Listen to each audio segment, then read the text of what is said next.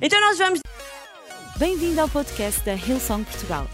Para ficares a saber tudo sobre a nossa igreja, acede a hillsong.pt ou segue-nos através do Instagram ou Facebook. Podes também ver estas e outras pregações no formato vídeo em youtube.com.br hillsongportugal. Seja bem-vindo a casa. Direitos para a Bíblia hoje. Quem é trouxe a Bíblia? O pastor Chris disse que quem não. Não? O pastor Gary, pois é, ok, exato. Gerações diferentes. ok, uso o iPad, mas também, também tem poder, está bem? Também tem unção. Vamos lá abrir em Filipenses 3, vamos ler do versículo 12 ao versículo 16. E se não tens uma Bíblia eh, em formato de papel, ou em iPad, ou iPhone, vai estar aqui atrás de mim. Nós vamos ler um bocadinho uh, e depois vamos passar do versículo 16 para o versículo 20 a 21. Mas presta atenção porque é absolutamente poderosa esta passagem. E diz o seguinte: Bem sei que não sou perfeito, que não cheguei ainda a esta meta mas prossigo na minha carreira, fazendo tudo o que é preciso até chegar a essa meta. Pois foi para isso mesmo que Cristo me cativou. Repito, irmãos, não penso que tenha atingido este alvo. Mas uma só coisa me, interessa: é que, esquecendo as dificuldades do passado, avanço para o fim que está proposto diante de mim. Prossigo assim para o alvo, tendo em vista a recompensa a receber no céu por Cristo Jesus. Todos nós que já somos adultos na fé, vamos concordar nestas coisas. E se num ponto ou noutro a vossa opinião for diferente, Deus vos manifestará a sua vontade. Contudo, em relação às convicções que nos são comuns, avancemos juntos. E no versículo 20 diz: Quanto a nós, a nossa pátria está no céu, de onde esperamos que há de voltar o nosso Salvador, o Senhor Jesus Cristo, o qual nessa altura transformará os nossos fracos corpos mortais para torná-los semelhantes ao seu próprio corpo glorioso. Ele tem o poder necessário para isso, devido à sua capacidade, capacidade de sujeitar a si mesmo todas as coisas. Até aqui a palavra de Deus. Pai, nesta tarde, obrigada, Senhor, pela tua palavra. Obrigada porque nós podemos vir a este lugar e podemos receber de ti, podemos receber uma, uma palavra fresca do teu coração, Senhor. Pai, eu oro, Espírito Santo, à medida em que nós lemos a tua palavra, que tu possas falar com cada coração. Espírito Santo, tu conheces cada pessoa que está aqui, cada situação, cada vida. Deus, e agora mesmo nós oramos. Espírito Santo, move-te neste lugar. Nós pedimos, nós damos-te liberdade. Deus, em cada cadeira, em cada corredor, com cada voluntário, Deus, move-te no nosso meio. Toca-nos. Dá-nos uma palavra fresca vinda do céu. Nós te pedimos em nome de Jesus. E o título da mensagem para esta tarde é Prossegue para o alvo. Diz à pessoa que está ao teu lado: prossegue para o alvo. Sabem, eu tenho duas filhas, a Matilde e a Caetana. A Matilde vai fazer 4 anos em dezembro. E quem conhece a Matilde sabe que ela é uma criança super hiper ativa, ok?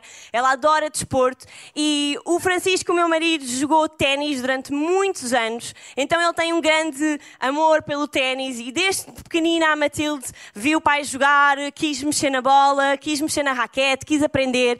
E então nós, mais ou menos há cerca de um ano, decidimos colocar a Matilde nas aulas de ténis. Mas nós fizemos um erro que pais não façam. Nós fomos com a Matilde comprar o equipamento. Nós fomos comprar a raquete. Nós fomos comprar a bola. Nós dissemos, Matilde, prepara-te, filha, porque tu vais ser a próxima Serena Williams. Tu vais ser. Tu nem sabes, filha, não há ninguém que possa ser melhor que tu. E a Matilde estava uh, confiante, feliz. E nós chegámos no sábado à academia de ténis. E a senhora disse: A Matilde não tem idade para as aulas de ténis. E nós, como assim? E a Matilde, como assim? E nós, calma filha, calma, nós vamos resolver tudo. Nós não nos lembrámos de perguntar a idade de admissão. Não façam isso, ok?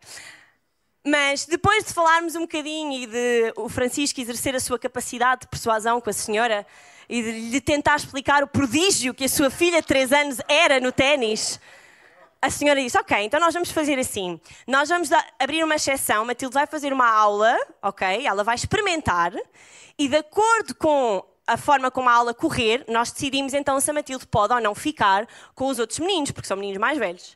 E claro que o Francisco disse: ah, Claro que sim, sem dúvida. Minha filha. E eu só pensava: Isto vai ser um desastre, não é? só miúdos mais velhos, ela não, aquilo não vai correr nada bem. Mas a verdade é que a Matilde entrou em campo e ela tem mesmo jeito para aquilo, ok? Ela gosta e tens muito jeito. Então a aula correu super bem e no final um dos treinadores veio falar connosco para mal dos nossos pecados, principalmente do pai competitivo, a dizer, olha, a sua filha realmente tem muito jeito. E o Francisco disse, eu sabia, eu, eu já tinha visto. Ela pode ficar, ela pode ficar. E a partir desse dia, para a alegria dos meus sábados, todas as manhãs lá vamos nós para o ténis com a Matilde.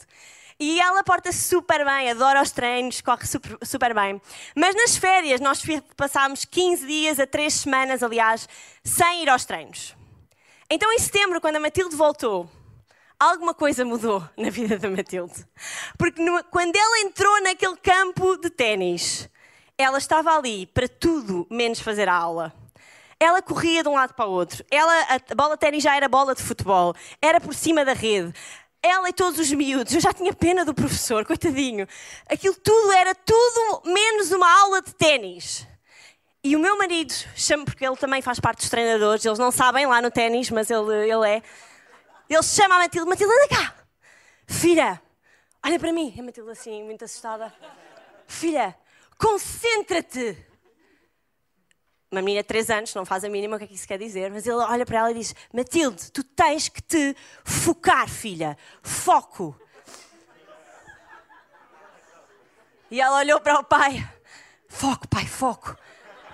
Vai buscar a raquete. Ela vai, foco, pai, foco. E ela vai, e os miúdos todos num alvoroço completo.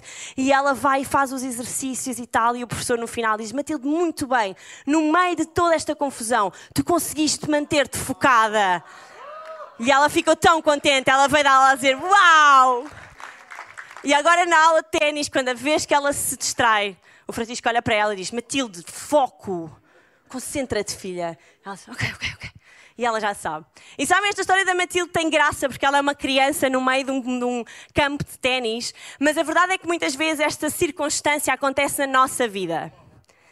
Deus coloca-nos num lugar, Deus tem um objetivo e uma missão para nós, mas nós perdemos o foco.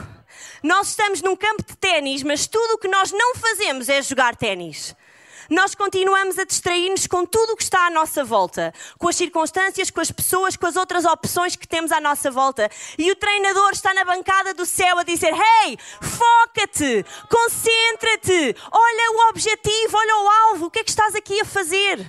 E nós fazemos tudo e mais alguma coisa, menos viver focados. E sabes, quando eu estava a ler esta palavra, Deus realmente desafiou a minha vida. E disse-me, Joana, será que tu estás focada no alvo? E hoje eu gostava de trazer esta pergunta para ti hoje. Qual é o alvo da tua vida? Qual é o teu alvo? O que é que Deus colocou no teu coração? Qual é o teu propósito? Qual é a tua missão? O que é que tu estás aqui nesta terra a fazer? Sabes, a Matilda ela tinha uma missão, ela tem uma missão naquele campo de ténis. Ela precisa de aprender a arte de jogar ténis. Ela precisa de melhorar a sua resistência, ela precisa de se tornar uma boa jogadora. É isso que ela lá está a fazer. Por isso é importante ela se manter focada nas direções daqueles que estão lá para ensinar. Mas a minha pergunta é: como é que nós podemos viver uma vida inteira sem saber para onde é que vamos? Sem saber qual é o alvo, sem saber qual é a missão, sem saber qual é o propósito. E nesta tarde, se tu vieste a este lugar e estás a dizer, uau, ok, isso é muito giro, mas eu não faço a mínima ideia de qual é o meu alvo. Eu não faço a mínima ideia do que é que tu estás a falar. Deixa-me dizer, eu hoje acredito que a palavra de Deus vai responder às tuas questões. E se tu entraste por esta porta sem um alvo, sem uma missão, sem um propósito, eu acredito que hoje tu vais sair daqui que é um. Porque Jesus que te criou tem uma missão para a tua vida, um propósito para a tua vida. Tu foste criado, tu foste desenhado, tu foste pensado com um propósito e uma missão. Então eu acredito que se tu permitires, o Espírito Santo hoje, ele vai colocar no teu coração aquilo que Deus tem desenhado para ti. E se calhar se tu estás aqui neste lugar e tu pensas, uau, essa palavra é para mim, Joana, eu sei perfeitamente qual é o meu alvo. Eu sou o melhor no campo de ténis. Se fores como o meu marido. Eu sou melhor que o Roger Federer, só que nunca me descobriram e estás confiante e sabes o que é que Deus te chamou para fazer. Excelente. Então, aquilo que eu peço é que hoje tu te motives a não abandonares o teu alvo. Se tu sabes qual é, continua. Continua a perseguir aquilo que Deus tem à tua frente. Mas sabes como é que nós podemos viver esta vida sem saber para onde é que nós vamos? Qual é o nosso alvo? Qual é o teu alvo? E é tão desafiador, porque quando nós lemos esta, esta passagem em Filipenses, o contexto dela, ela foi escrita pelo apóstolo Paulo à igreja de Filipe. E nesta altura, Paulo ele estava preso. Ele tinha recebido uma visita da igreja de Filipe, e então esta carta é uma forma de agradecimento, mas também de exortação, correção e de diretrizes para a igreja. Mas é tão interessante porque, mesmo no meio das piores circunstâncias de Paulo, ele sabia exatamente qual era a sua missão. E nós podemos ver isso em 2 Timóteo 1, que diz assim: Eu, Paulo, apóstolo de Cristo Jesus, pela vontade de Deus, enviado para anunciar a vida que ele prometeu por meio da fé em Cristo Jesus. Qual era o alvo de Paulo? Anunciar a vida em Cristo Jesus. Ele sabia qual era o seu alvo. Ele sabia qual era a sua missão. Então não importava aquilo que estava à sua volta, ele sabia para onde ia. Mas sabes qual é o perigo de viver esta vida sem teres um alvo? É qualquer coisa te vai tirar do teu caminho. Se tu não tens a certeza, a convicção do teu coração do que é que tu foste chamado para fazer, chamado para construir, chamado para edificar, qualquer coisa te vai fazer abandonar aquilo que tu tens, o pouco que tu tens no teu coração. Mas eu hoje gostava de te perguntar, se um dia estivesse escrito sobre ti, o que é que diria? Eu, Joana, serva de Cristo Jesus, enviada para Portugal para pregar a mensagem, empoderar aqueles que estão à minha volta, chamada para levantar mulheres que acreditam no seu potencial e valor. Se tivesse lá o teu nome, o que diria? Eu, Inês, eu, Diogo, eu, Priscila, o que é que diria sobre ti? Qual é o alvo? O que é que Deus colocou na tua vida? E se tu não sabes, pede a Deus que te revele hoje. Pede a Deus que te revele hoje, porque Ele tem alguma coisa para colocar em ti. Então, nesta passagem de Paulo, nós vamos ler três, aliás, quatro. Eu trago um bónus, não são três, mas quatro. Melhor que os saldos. Hoje vamos, eu vou partilhar com vocês quatro conselhos que Paulo deixou nesta passagem para a igreja em Filipe, mas que eu acredito plenamente que se adapta perfeitamente aos dias que nós hoje vivemos. E que eu acredito que quando ele continuava a dizer à igreja: Hey, olhem para o alvo, continuem a ir para o alvo. Muitas daquelas pessoas que estavam a ouvir a carta de Paulo deviam ter pensado: eu não sei qual é o meu alvo, portanto estamos todos no mesmo barco, ok? Nós, Igreja de Filipe. Mas ele deixou quatro conselhos.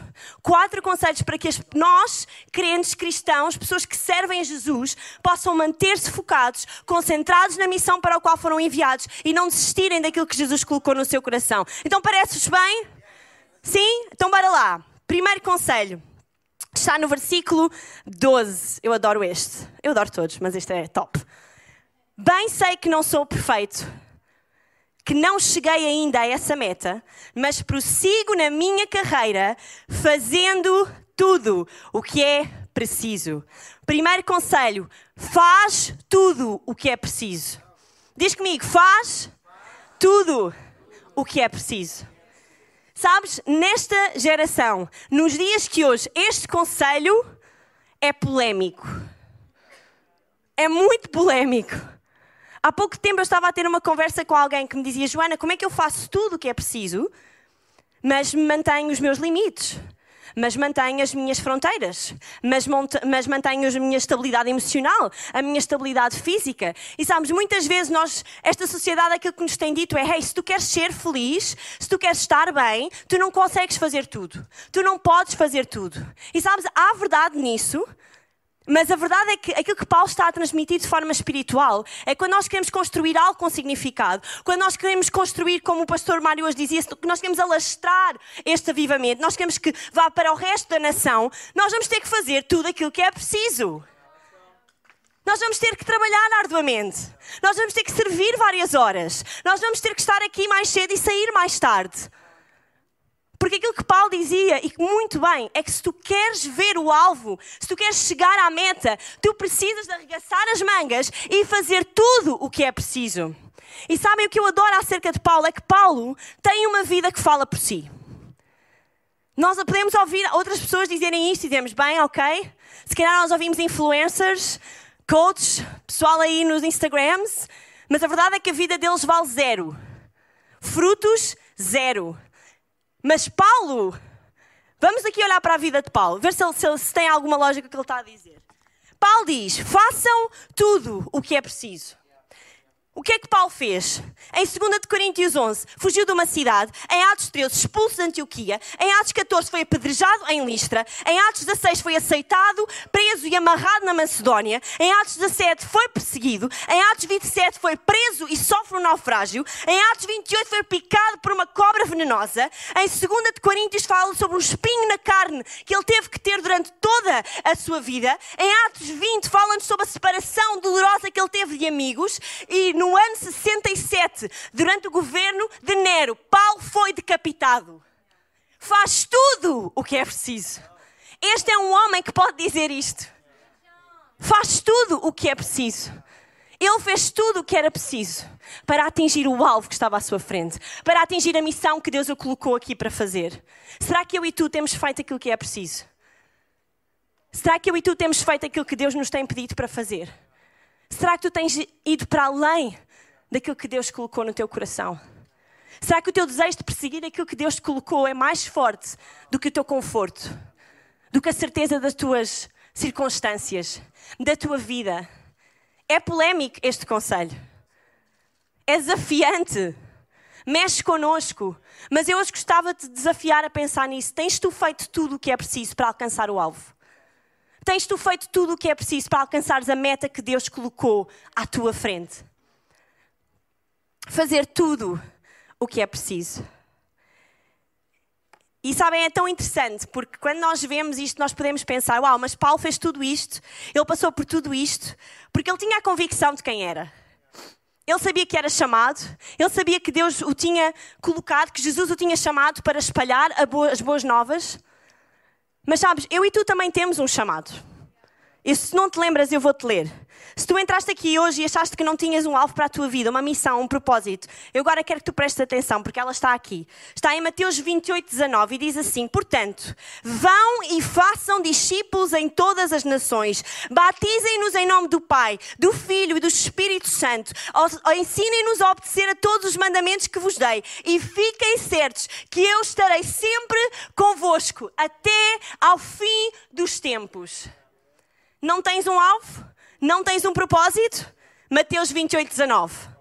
Foca a tua vida nisso. Vai e faz discípulos. Vai e prega o Evangelho de Jesus Cristo a toda a criatura. Tu tens o propósito. Tu tens uma missão. E sabes, Paulo estava cheio do Espírito Santo. Da mesma maneira como tu e eu podemos estar cheios do Espírito Santo. Essa foi a única maneira para que Paulo conseguisse aguentar todas as coisas que nós falámos aqui. Quem é que aguenta ser açoitado, apedrejado, rejeitado, mal amado, expulso, decapitado. Alguém que está cheio do Espírito Santo. Alguém que vive na certeza absoluta de que foi chamado por Deus.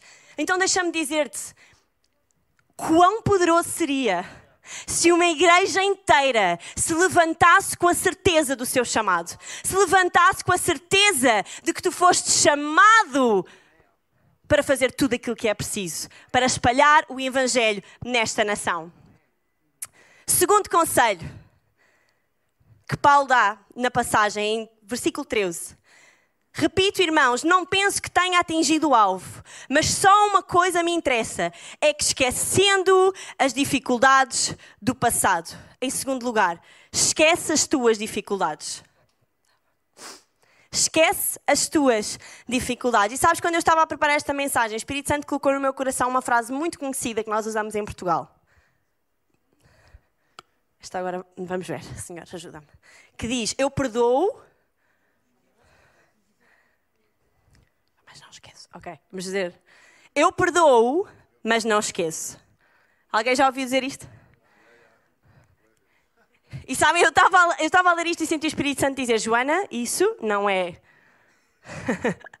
isso não vem de mim. Tu perdoas e tu esqueces. Tu perdoas e tu avanças. Tu perdoas e tu deixas lá atrás. E sabem, essa cultura que nós temos de perdoar, mas não esquecer, não é bíblica. Desculpa se hoje estás a ouvir alguma coisa que não era bem aquilo que tu estavas à espera.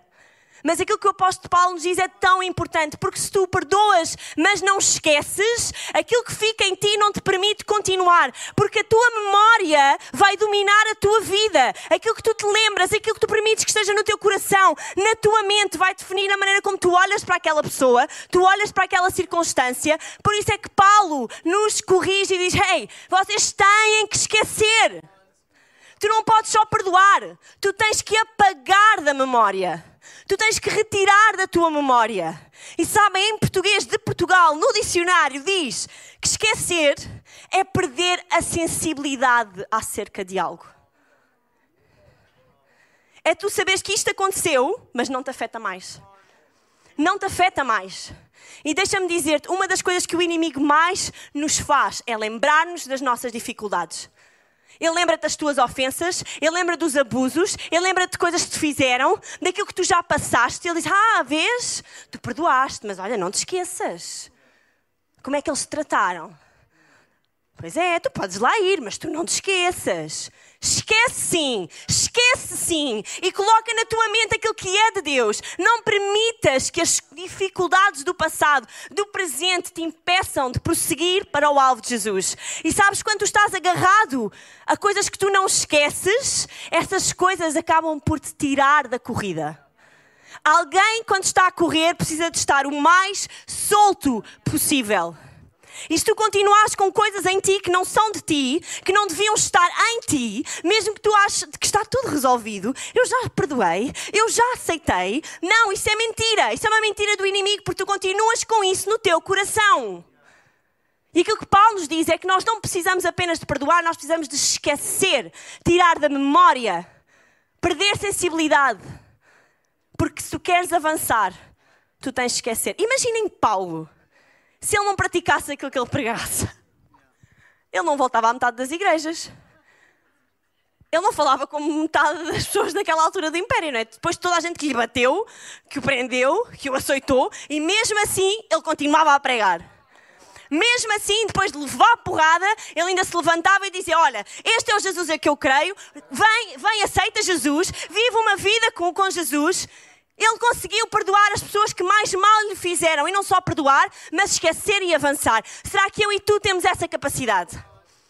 Se nós queremos continuar a avançar com o reino de Deus nesta nação, nós precisamos esquecer as dificuldades do passado e colocar isso para trás de nós. E enquanto a banda sobe, o terceiro conselho de Paulo. Se nós queremos prosseguir para o alvo, nós queremos chegar à meta, nós precisamos de avançar juntos. Diz no versículo 16: Contudo, em relação às convicções que nos são comuns, avancemos juntos. Avancemos juntos. Paulo sabia o poder que existia na união. Na união de uma igreja, na união de cristãos. Sabem, nesta altura, Filipe, a igreja em Filipe, ela estava sobre uma grande perseguição. E diz, alguns estudiosos dizem que nessa igreja, no seio dessa igreja, havia pessoas a terem contendas entre elas. Havia problemas entre irmãos. Havia problemas dentro da igreja. Eles não estavam focados em ir juntos, eles estavam focados naquilo que tinham uns contra os outros. E aquilo que Paulo estava a dizer é: hey, se vocês querem continuar, se vocês querem avançar, se vocês querem ser tudo aquilo que Deus colocou à vossa frente para ser, vocês precisam de colocar isso de lado e avançar juntos. Avançar juntos. Sabem, eu adoro a forma como Coríntios descreve a igreja de Cristo como um corpo de tantas ilustrações que nos podiam ter sido deixadas, a igreja é como um corpo. E isso relembra-nos que uma cabeça não anda sozinha. Um braço não anda sozinho.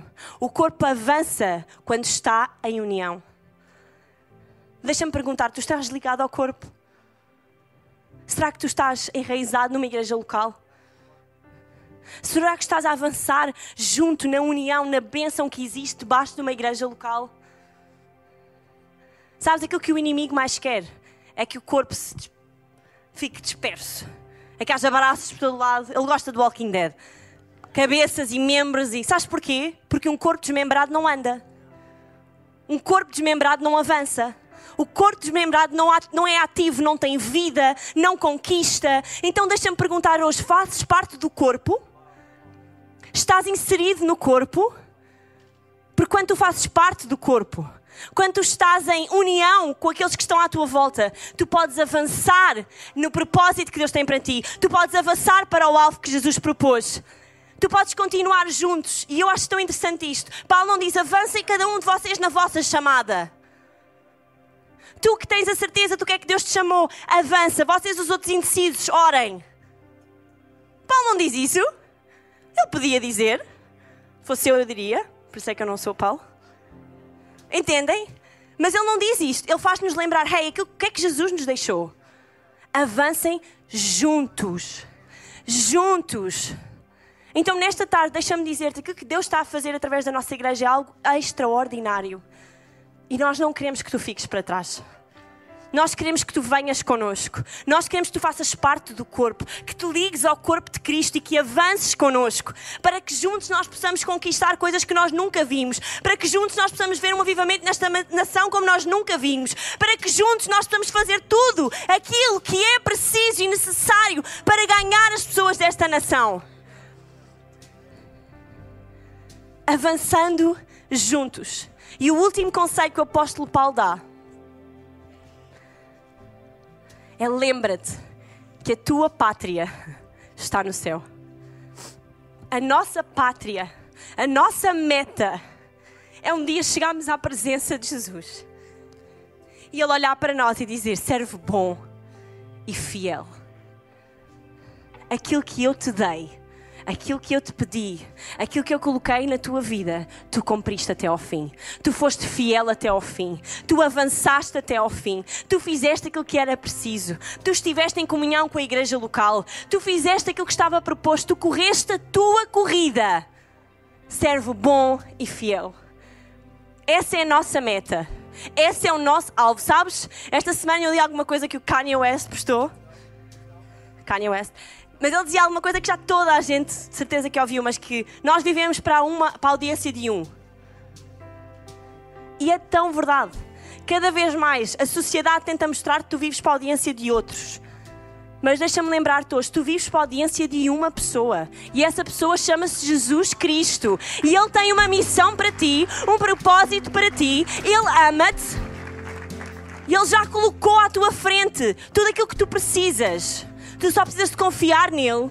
Tu só precisas de ligar à igreja local, ao corpo e avançares connosco. Ligado àquele que é o corpo de Cristo.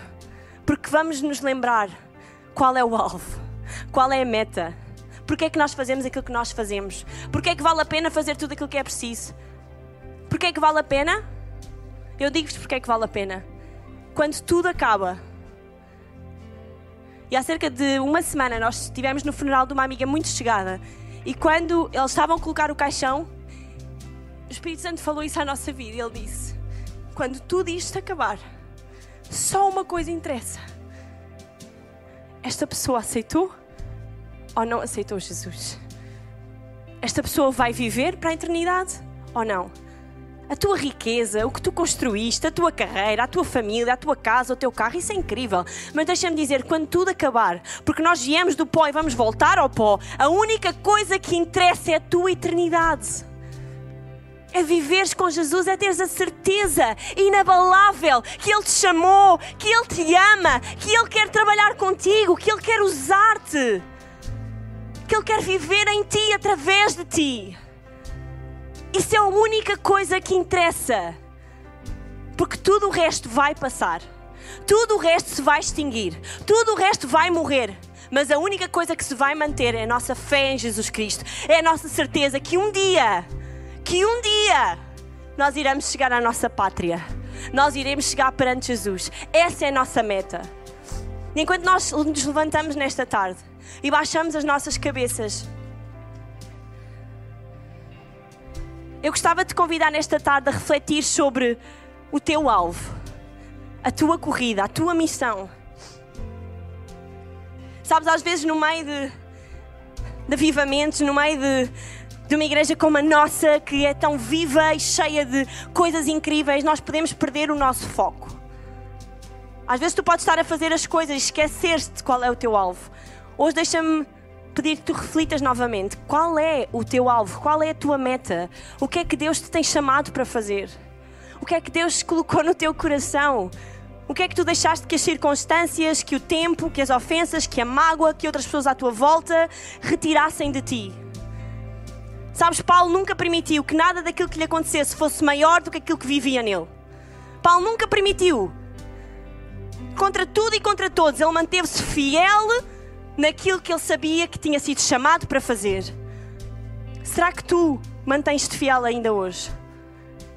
E com todos os olhos fechados para darmos privacidade. Se tu estás aqui neste lugar e tu nunca disseste sim a Jesus, tu nunca disseste sim ao relacionamento com Jesus, tu nunca rendeste a tua vida a Ele, tu tens questionado acerca do teu propósito, da tua missão, de porque é que estás aqui, o que é que eu estou aqui a fazer, o que é que, que, é que Deus tem para mim, eu gostava de dizer que Jesus, Ele quer. Ele quer viver contigo, Ele quer estar num relacionamento íntimo contigo, Ele quer dar-te uma missão, um propósito para que tu possas viver uma vida de significado, para que tu possas construir a sua igreja, para que tu possas viver a tua eternidade com Jesus Cristo. Ou se já tomaste esta decisão, mas estás longe de Deus, a vida fez tomar outras decisões e tu hoje não te encontras em comunhão com Ele. Este convite é também para ti. Jesus está a chamar o teu nome hoje. Enquanto o Espírito Santo se move neste lugar, se tu já aceitaste Jesus, porque não estás em comunhão com Ele agora? Intercedes por quem ainda não tomou esta decisão. Mas tu és uma destas pessoas, tu nunca aceitaste Jesus ou queres voltar a um relacionamento com Ele, eu vou contar até três.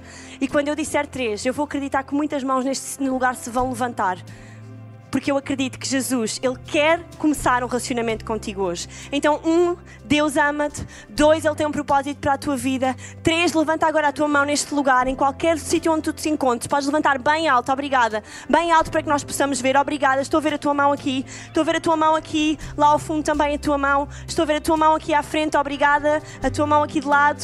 A tua mão aqui atrás. A tua mão aqui atrás também, obrigada. Muito obrigada. A tua mão ali atrás também, muito obrigada. Muito obrigada. Vocês podem baixar as vossas mãos e nós vamos orar juntos como igreja, porque tu entraste numa família. Então repete depois de mim: Senhor Jesus, nesta tarde eu te entrego a minha vida, perdoa os meus pecados e torna-te o meu Senhor e o meu Salvador. Eu sei que a partir de hoje eu vivo com uma missão, eu vivo com um propósito. Então, Senhor, ajuda-me a viver a minha vida cheio de convicção que fui chamado por ti. Em nome de Jesus. E uma igreja cheia de fé, em alegria, diz: Amém. Será que nós podemos celebrar? Esperamos que a mensagem de hoje te tenha inspirado e encorajado. Se tomaste a decisão de seguir Jesus pela primeira vez, acede a hillsong.pt Jesus para dar o teu próximo passo. Te lembramos que podes seguir-nos no Facebook e Instagram para saber tudo o que se passa na vida da nossa igreja. O melhor ainda está por vir.